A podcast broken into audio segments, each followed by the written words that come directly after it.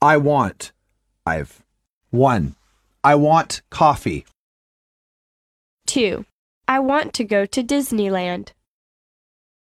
Three. I want to stay here. 4. I want to take a rest. Five. I want to see you again. Dialogue one. Good morning, sir. Is this the right place for fax service? Yes.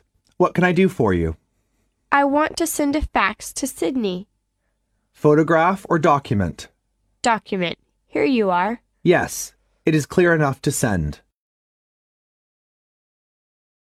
Dialogue two. Mr. Smith, can I talk to you? What's the matter? I want to ask for a leave. I can't be here to sort the mails this afternoon. Why not?